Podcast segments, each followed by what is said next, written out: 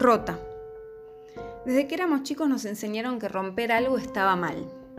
Si rompías algo, lo tenías que arreglar o tenías que pagar por ello vos o algún adulto, cosa que te hacía sentir aún peor. Un día, en el que ya habían pasado algunos años y yo ya no era tan chica, me rompí yo. Estaba rota. ¿Cómo le contaba el resto lo que me había pasado? Y si alguna grieta se notaba demasiado y ya se habían dado cuenta, me sentía muy culpable. ¿Cómo había podido ser tan descuidada? Ningún adulto podía ya pagar por mí, porque la adulta era yo, aunque odie definirme de esa manera. Lo oculté por el tiempo que pude, como cuando le rompías algún juguete a tus hermanos y lo escondías en algún recoveco. Pero ¿qué pasaba tarde o temprano?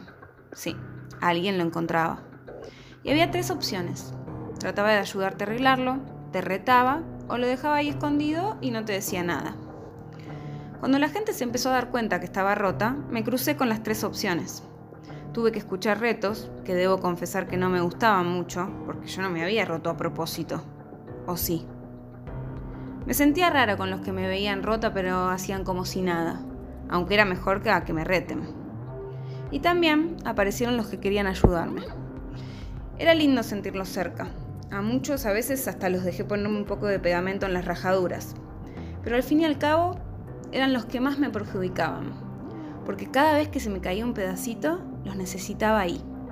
Me hice dependiente de ellos. Cuando me di cuenta de esto, fue que encontré la cuarta opción. Me iba a destruir por completo.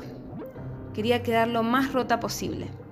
Y una vez así, armaría algo nuevo, algo distinto, y hasta quizás un poco más resistente.